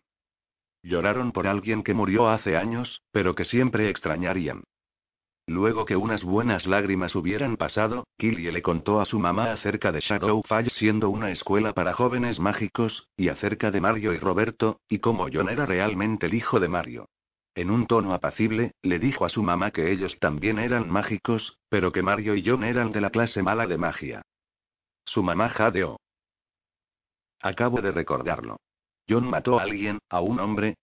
¿Dónde está la policía? Sí, asesinó a Mario.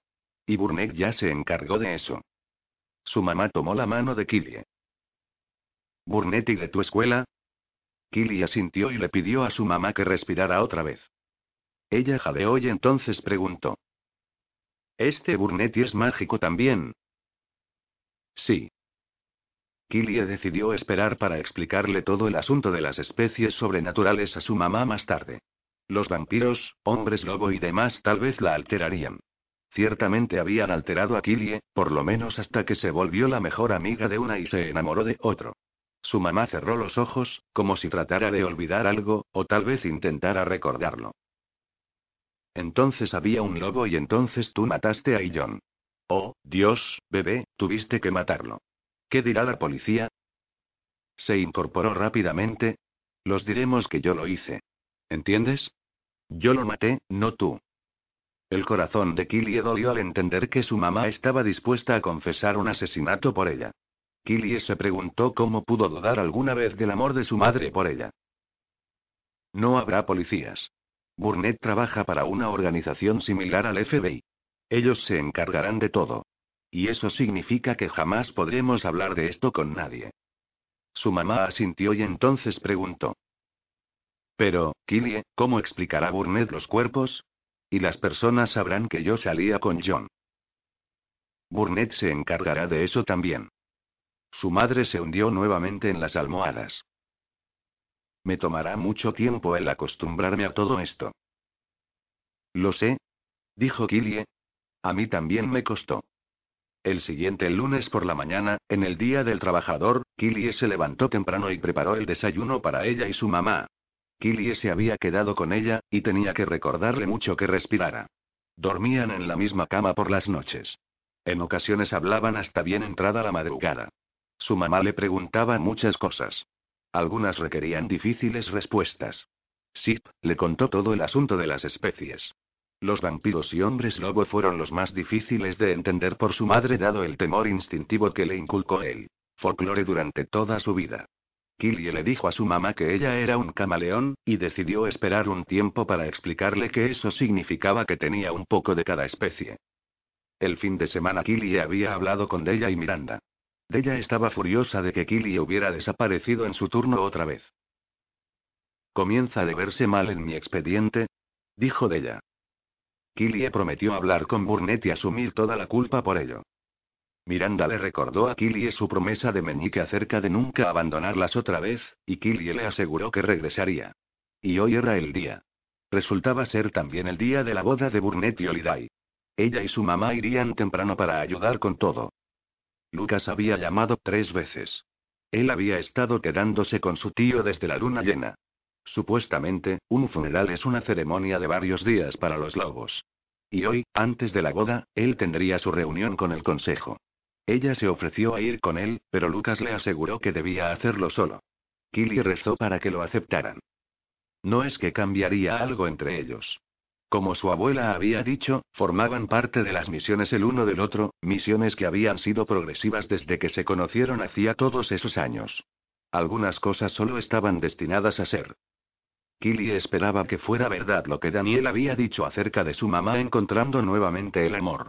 Lamentablemente, Killie sentía que no sería con su padrastro.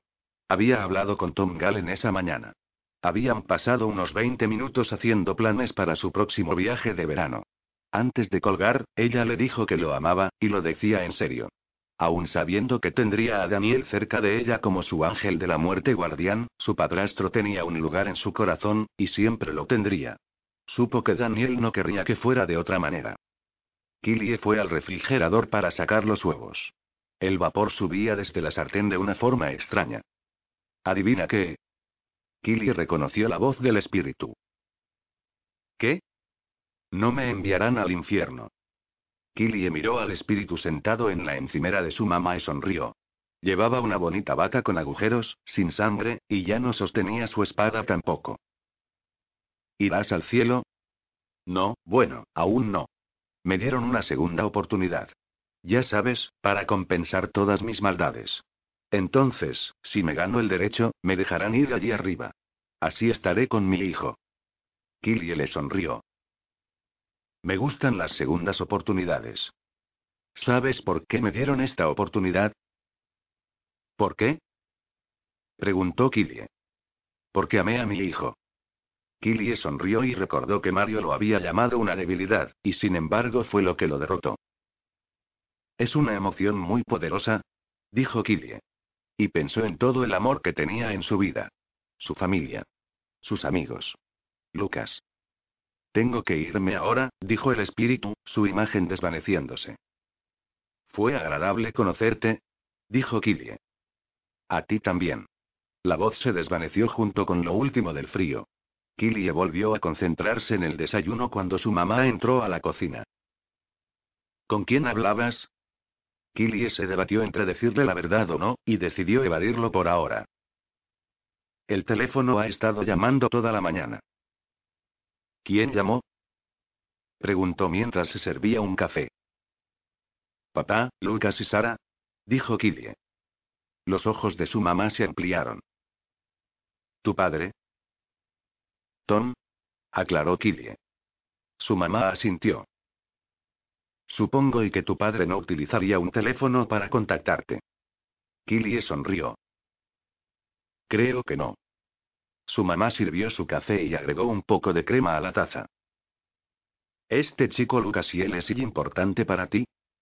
Killie asintió. Lo es, y mucho. Lo amo. Los ojos de su mamá se abrieron con sorpresa. ¿Y ustedes dos y? Ya sabe si su mamá todavía no podía decir la palabra sexo. Aún no, dijo Killie. Pero sucederá pronto. Su mamá asintió. Probablemente deberías ir a ver a un médico para conseguir y. ¿La píldora? Terminó Killie por ella. Su mamá asintió. Lo haré, dijo Killie. Su mamá inhaló profundamente, como si la conversación hubiera sido dolorosa, entonces preguntó. ¿Vendrá Sara de visitarte antes de que te vayas? No, está en Nueva Orleans en una reunión familiar. Llamó para contarme eso justamente. Eso, y que sus tías la sofocaban con sus tetas. Su mamá rió tontamente y luego su expresión quedó en blanco. Simplemente se quedó allí, mirando fijamente su café, revolviéndolo una y otra vez. La cuchara tintineando contra los lados de la taza parecía ser el único ruido en el cuarto. Finalmente la miró, la preocupación frunciendo su frente. Cuando llegué a Sara de verte, me dijo que tú la curaste. Tú realmente no yo sí. De acuerdo, Killie no podría mantener todo en secreto de su mamá. Sí. Killie se mantuvo ocupada con una tostada y fingió que todo el asunto no era importante. ¿Hay algo más que puedas hacer? Preguntó su mamá, aguantando el aliento y esperado una respuesta. ¿Por qué no te voy contando las cosas de a poco? Dijo Killie. Su mamá soltó un suspiro que sonó a alivio. Buena idea. Capítulo 44. Killy había estado sosteniendo su teléfono en el camino a Shadow Falls esperando que Lucas enviara un mensaje o llamara. ¿Había llegado al consejo? ¿O no? Si no lo había hecho ya estaba empezando a disgustarle. Oh, sabía que él había dicho que no lo haría, pero sabía cuán importante era esto para él. También eran alrededor de las 3 de la tarde cuando estacionaron enfrente del letrero de la Academia Shadow Falls. Olida y Burnett encontraron a Killy y a su mamá en la reja. Se abrazaron, incluso su mamá estaba abierta a ellos. Aún así, mientras entraba, su mamá empezó a disminuir la velocidad. ¿Algo está mal?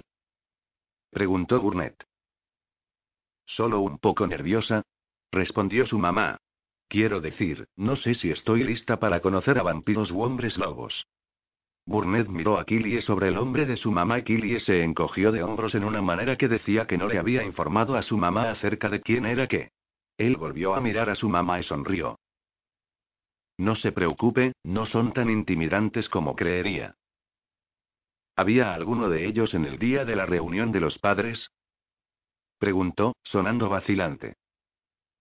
Unos cuantos, dijo Burnett. Killy rodó sus ojos y sabía que su mamá le iba a echar una bronca cuando supiera que era él. Entonces, ¿qué deberíamos empezar a hacer? Preguntó su mamá, mirando a Holiday como si quisiera olvidar todo el asunto de lo sobrenatural. Quiero decir, estamos aquí para sacar adelante esta boda. Holiday los guió hacia donde iban a realizar la ceremonia. Varios de los estudiantes ya estaban ayudando a colocar sillas. A la primera oportunidad que Killie tuvo de escapar del alcance del oído de su mamá, le preguntó a Holiday. ¿Has escuchado algo de Lucas? No, él llamó antes y dijo que la reunión con el consejo se había retrasado un poco, estará aquí en una hora. Pero no puede llegar tarde. Dijo. Es uno de los padrinos de boda de Burnett. Por primera vez, los ojos de Holiday se contrajeron con preocupación. Se estiró y torció su cabello. Después hito. Holiday miró a la mamá de Killie. ¿Cómo le está yendo? Killie vio a su mamá conversando con Chris, sin tener idea de que estaba hablando con un vampiro. Mejor de lo que pensé, dijo. Por supuesto, cuando se entera de que ya ha tenido conversaciones con dos vampiros, se va a alocar. Olidai sonrió y después se puso seria. ¿Cómo estás tú? También mejor de lo que pensé. Killie sonrió. Pero estaré mejor cuando vea a Lucas. También me sentiré mejor, dijo Oligai. ¿Dónde están Della y Miranda? preguntó Killie, esperando verlas ahora. Ellas condujeron a la ciudad para recoger el pastel y algunas flores para la recepción. Si se pelean y tiran el pastel o algo así, voy a llorar. Lo juro, nunca he visto a dos chicas que amen tanto pelear como ellas. Killie sonrió. Sí, pero se aman. Pero suficiente de hablar de todos los demás, ¿no deberías estar remojándote en un tina, relajándote para el gran evento? Olidai sonrió. Lo creas o no, toda esta cosa con tu mamá ha sido una bendición. He estado más preocupada por ustedes dos en lugar de estresarme sobre la boda. La siguiente hora pasó volando mientras Killie y su mamá terminaban de ayudar a sacar las sillas y ayudaban a decorar el salón comedor para la recepción. Killy había colapsado y le había enviado un mensaje a Lucas, pero él no había respondido.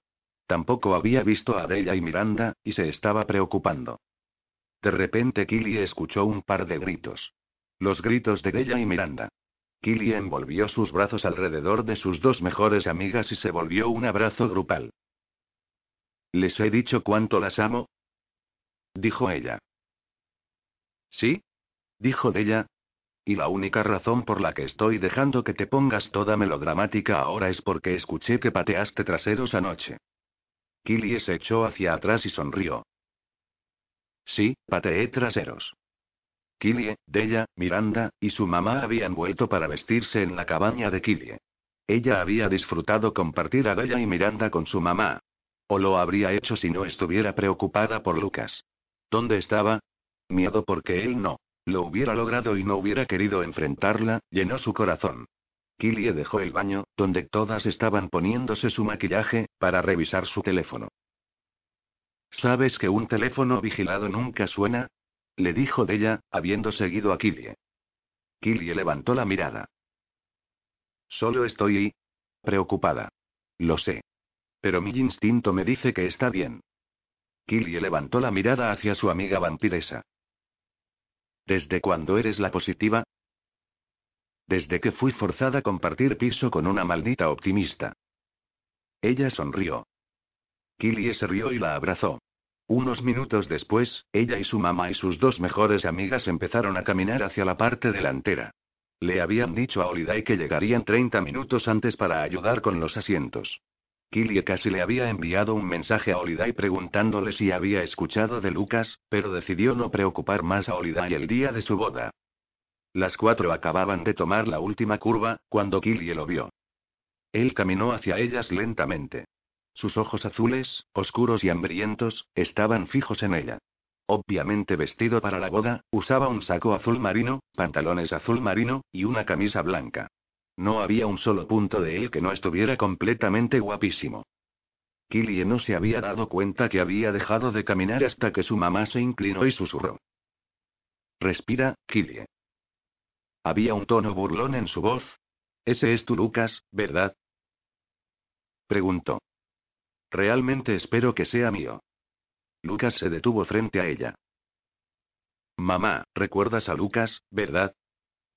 Preguntó Killie, pero no podía despegar sus ojos de él.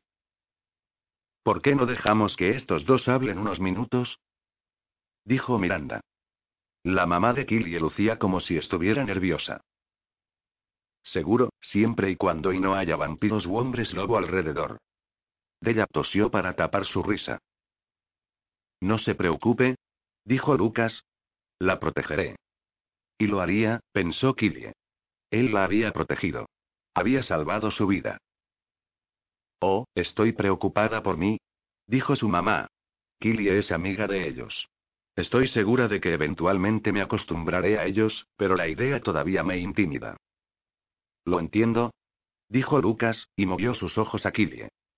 Mientras su mamá, Della y Miranda se alejaban, Killie escuchó a su mamá decir: ¿Solo salen de noche?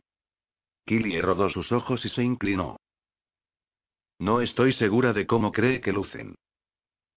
No te preocupes, dijo él. Se acostumbrará a nosotros. Su hija lo hizo. Killie sonrió. ¿Por qué no has contestado ninguno de mis textos? Me tenías muy preocupada. Tuve que apagarlo y cuando salí ya era tarde y griega.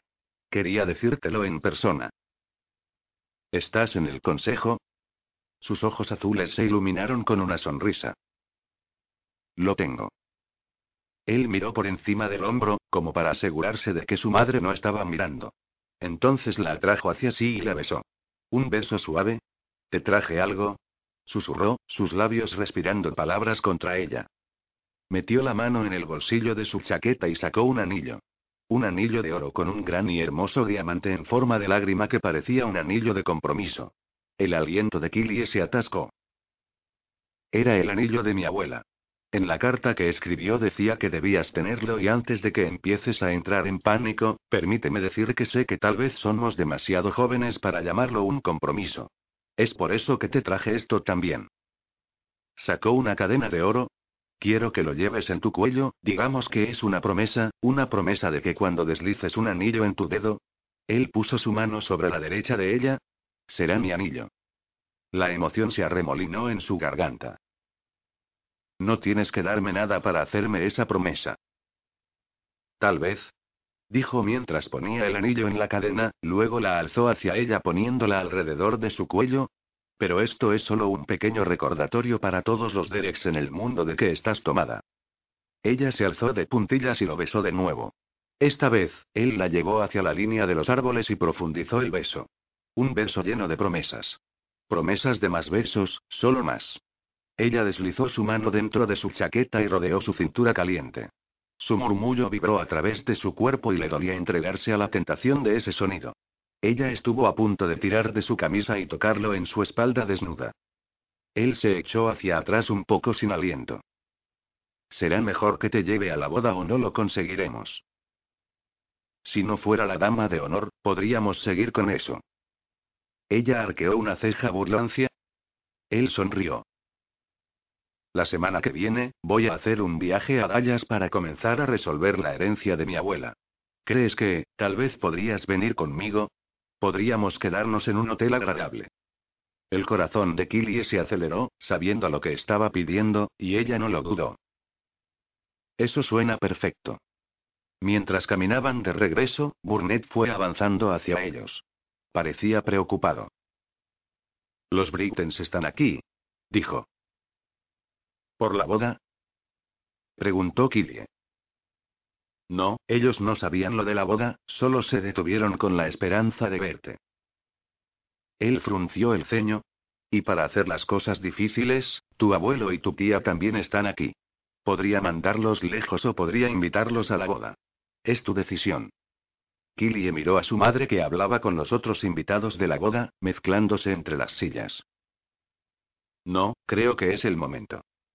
Treinta minutos después, Killie se puso de pie en el frente esperando que Olidai caminara por el pasillo.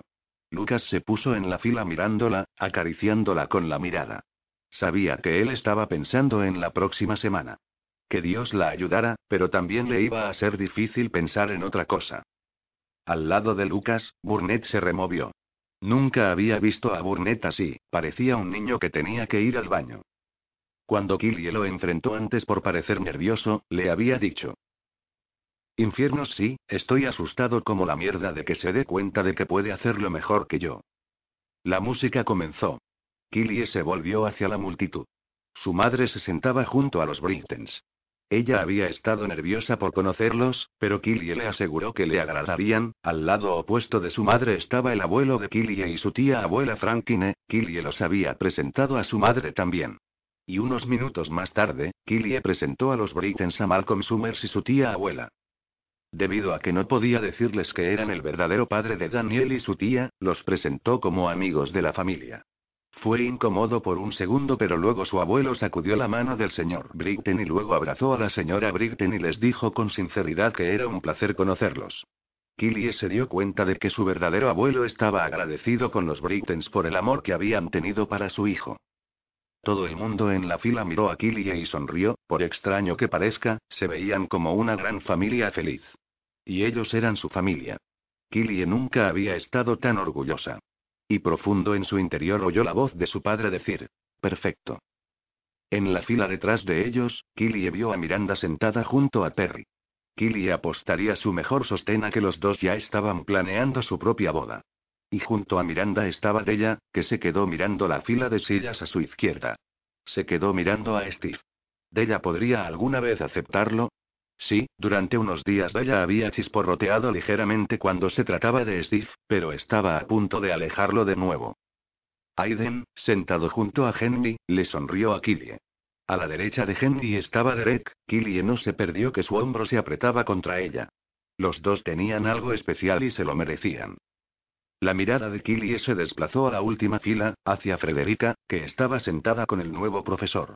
Killie no había oído nada de Holiday sobre Frederica preguntando por poder verlo. Pero Killie tuvo la sensación de que algo había pasado y había estado a favor de Frederica. Inhalando, Killie sintió el amor en el aire. De repente, Holiday comenzó a moverse por el camino entre las sillas. La marcha nupcial comenzó a sonar. Burnett miró a Holiday hipnotizado. Killie no lo culpaba, Holiday, en toda su gloria fae, estaba hermosa, sus ojos verdes brillaban, su piel casi resplandecía. Por alguna razón, Killy recordó el día en que su padrastro se mudó, el que había pensado que era el peor día de su vida, y cómo se había sentido cuando todo en su mundo estaba cambiando, y nada volvería a ser lo mismo otra vez.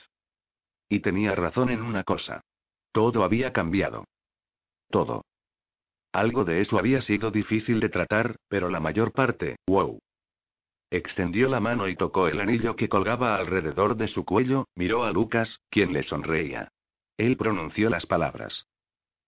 Te amo. Killy susurró esas palabras de vuelta y no podía dejar de pensar que hoy podría ser el mejor día de su vida. Fin.